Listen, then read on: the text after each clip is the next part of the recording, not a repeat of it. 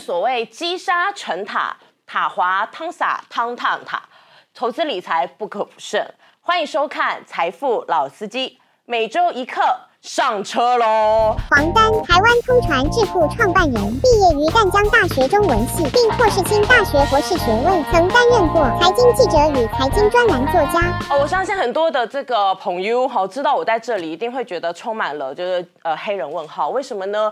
因为对了，就就是你啦，我有好朋友哈，那个大家都知道我中文系毕业的，中文系毕业的呢，不是说中文系毕业数学都不好，而是中文系我是属于不好的那一个。好，那像我大学的时候呢，就常常会跟这个同学们一起去这个大学里面学生会办的演唱会嘛。那学生会成员呢是打八折，那一般的朋友就是打个这个七折。哦，我带着我的朋友，我是学生会，他不是，两个人去去买门票，很痛苦啊。就是我一直算算不太清楚，我正好。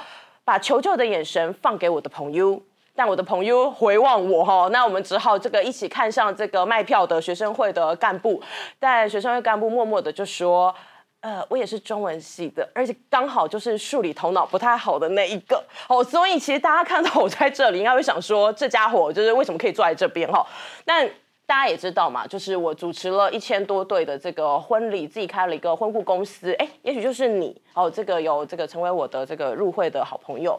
呃，在开个人工作室呢，坦白讲就是个人的小资营业，所以不需要这个太多的计算，就是实报实销，诚信为本哈，就也不用讲太多。那我后来呢去做这个财经线记者，那就是把新闻翻译成大家可以听得懂的话。哎，我发现这件事我做的还可以哈，所以我就去采访了很多的台湾的中小企业的这个老板们。那老板们讲的天文数字对我来说真的很天文，因为我发现我的人生里面没有把理财这件事放在这个我的人生的蓝图里面，因此现在我坐在这里。啊，有点尴尬，对不对？但事实上有一个原因是什么呢？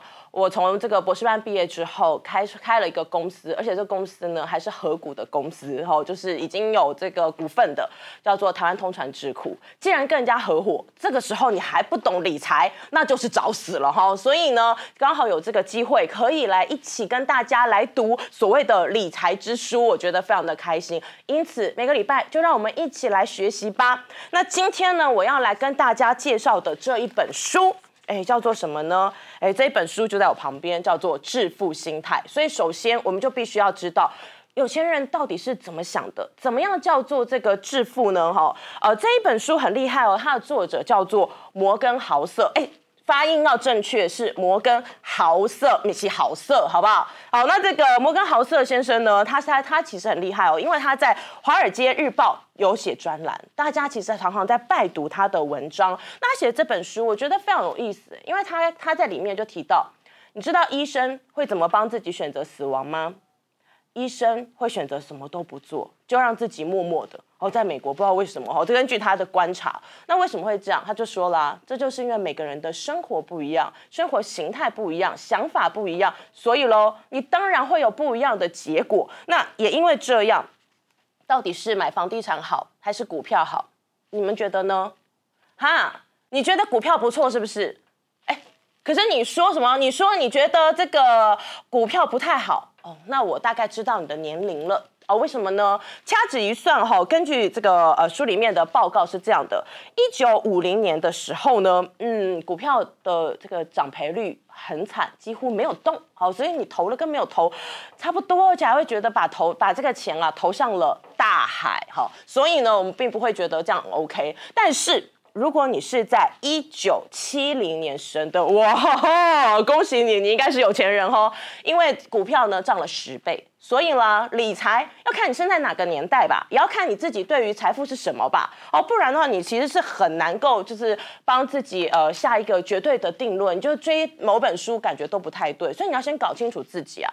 尤其是书里面提到了一个观念，我觉得超棒的。因为学理财的好处是什么？学理财的好处就是你不用高深的学问，你不用什么太厉害了不起的这个十年追寻。你说哈？投理投资理财，你没有高深的学问可吗？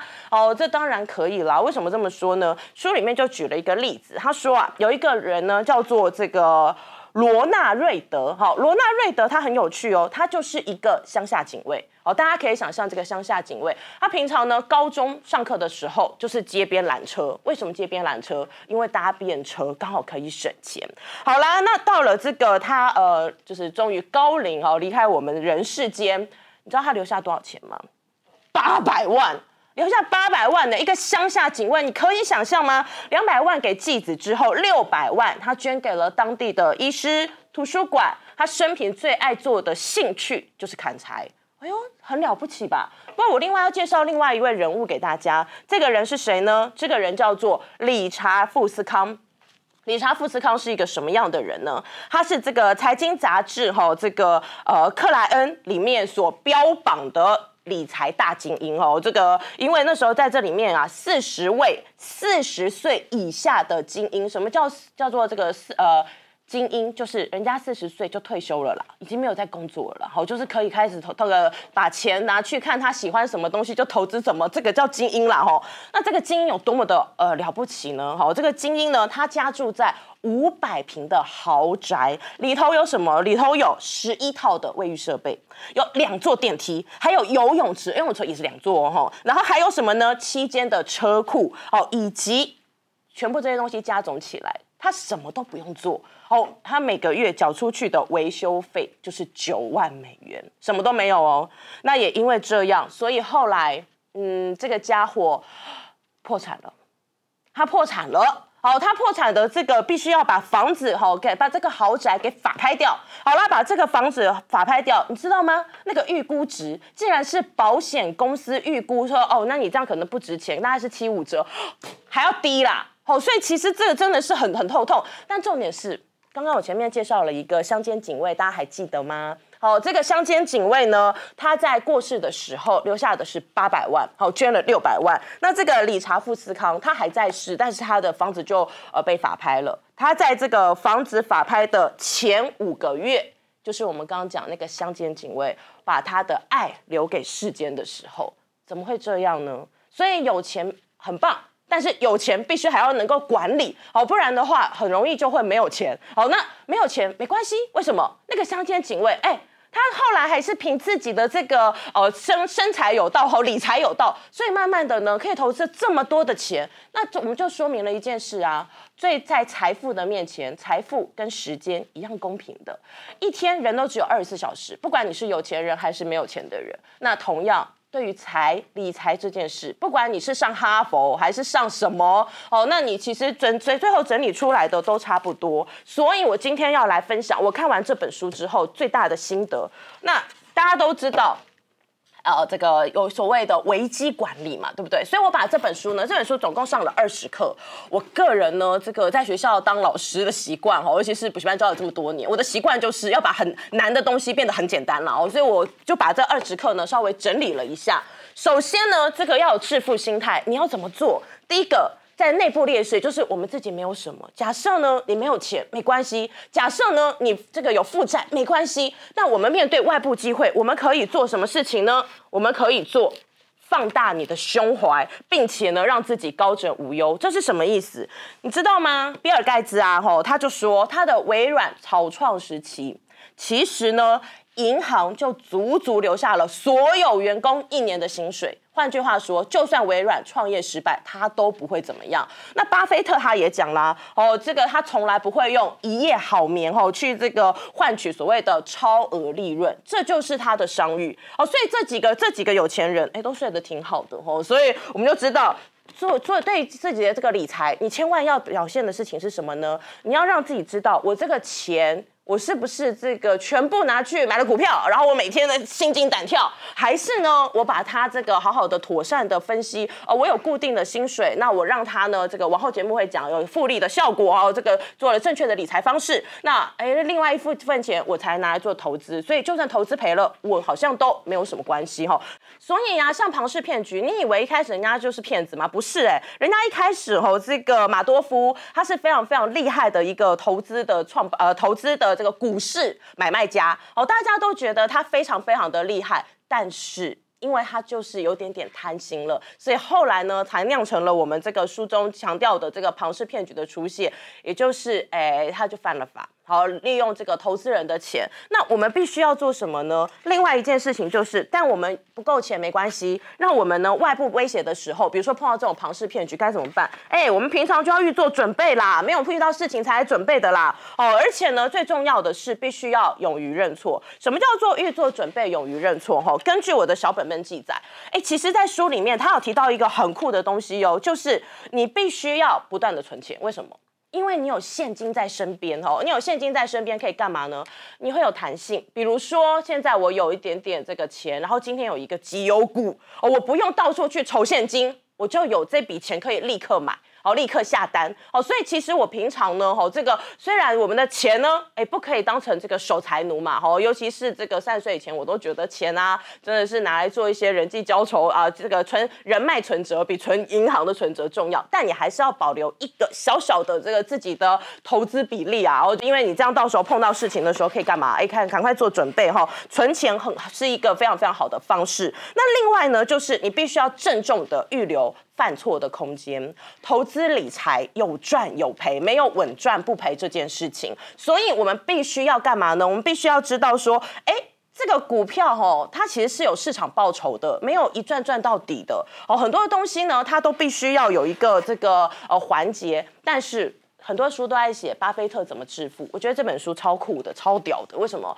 因为他没有在讲巴菲特怎么致富，他告诉你巴菲特不做什么，所以他致富。哦，巴菲特不做什么，我列举一下哈。第一个，他不欠债。好，第二个哈，他不会损害自己的商誉。那第三个呢？他不会死守策略，他是弹性的。所以他刚刚讲了，要预留一点准备在身身旁嘛。然后再来呢？他碰到了十四次的经济衰退，这对投资人来说超恐怖的。你投资的钱下去，哇，就看起来就是变少了。但是他从来没有因为这样的惊慌而随便抛售股票，他勇往直前。哦，他他继续的呢，哎，再来就是他不依靠别人，而且他不过劳。哦，你看巴菲特，他从年轻的时候就开始投资，然后一路投资到这个现在，哎，年纪越越长，投资的钱就越多哈，所以。可以让自己这个不要操劳，可以让自己长寿一点哦。那活得久呢，当然就赚得多啊，这也是一个这个健康王道啊哦。那在这里面书里面有谈到一个观点，就是班杰明格拉汉所说的安全边境。大家都说对对对，安全边境很重要。讲到这个预做准备，就要安安全边境嘛，对不对？可是什么叫做安全边境？安全边境不是说哦，我先花一点点花到这里，哦不行了，我收手，不是哦。安全边境是说，让你先想清楚，你到底存钱的目的是什么？你花钱的目的是什么？哦，那因此呢，你在这个花钱存钱之间呢，嘿，你不会觉得预测很重要，因为它对你来说根本没有影响。这本书强调其实就是预测一点都不重要，而且你不要看历史。为什么不要看历史？Come on，历史不会重演好吗？哦，大家都说历史会重演，但是我台大的好朋友就告诉我说，哦，他自己是历史系教授，然后他就说。哎，拜托，你觉得历史怎么会重演呢？哪有一件事情会一模一模一样样的啦？没有，所以历史不会重演。好，那我们只会觉得人会犯同样的错误，好，类似的错误，但是它不会重演。所以我们要做的事情就是。把自己准备好，而且这个准备包括了什么？包括了你面对危机的时候，你还是觉得，嗯，这笔钱放在这边，损失了也没关系，你才有信心跟巴菲特一样继续投下去，那你才会赚嘛。不然，呃，这边感觉不行了，那赶快收手；那边感觉不行了，那就是一个投机的分子而已啊！哈，所以你就不算是在理财，你算是在赌博。好，赌博跟理财不太一样。那接下来呢，有一个东西很人性的哈，对于外部的环境呢，外部的优势就是什么呢？当你有钱了之后，有钱了之后哦，好重要哦，有钱了之后，拜托一定大家大家要做一件事情，什么事情？知道之前呢，这个我们都说有钱人很喜欢把钱花光光，为什么这么说？买名车、买豪宅多爽啊！别人看到我就觉得我很酷、很屌。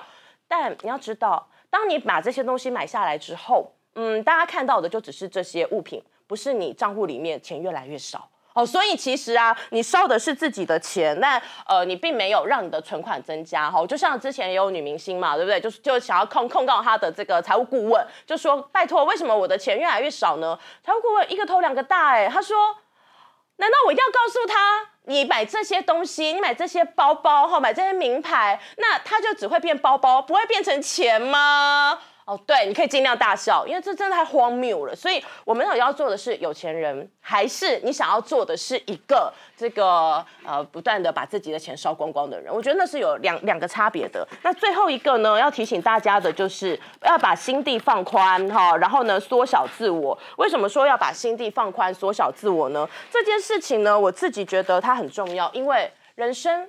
永远都料不定哈，比如说一九六八年，你知道那个时候的高中生，不是所有的学校都会有电脑，可是偏偏哎，这个在三亿零三百万人的这个全球世界里面，有一千八百万住在美国，然后有二十七万住华盛顿，哦，十万多一点呢住在西雅图区，三百人呢住在湖滨中学。我干嘛要唠唠等讲一堆？因为比尔盖茨在那所高中是百万分之一的学校，竟然会有电脑的，这也就是有微软的现在。可是这是很难预料的。你看几率这么小，而且还有个马吉哦，超级好朋友，比他还聪明哦，功课比他还好，叫做肯特·艾文斯。他们两个常常以前就说要一起创业。那你知道吗？在美国，每年四十人死于山难，哦，高中生死于山难的几率百万分之一，他死了。哎，我们的这个比尔盖茨的好朋友不见了，那个比他更聪明的人。所以我们知道一件事情，就是在投资的世界里面，有一句最危言耸听的事情，叫做这次不一样。哦，什么叫这次不一样呢？下一回我们继续做分解。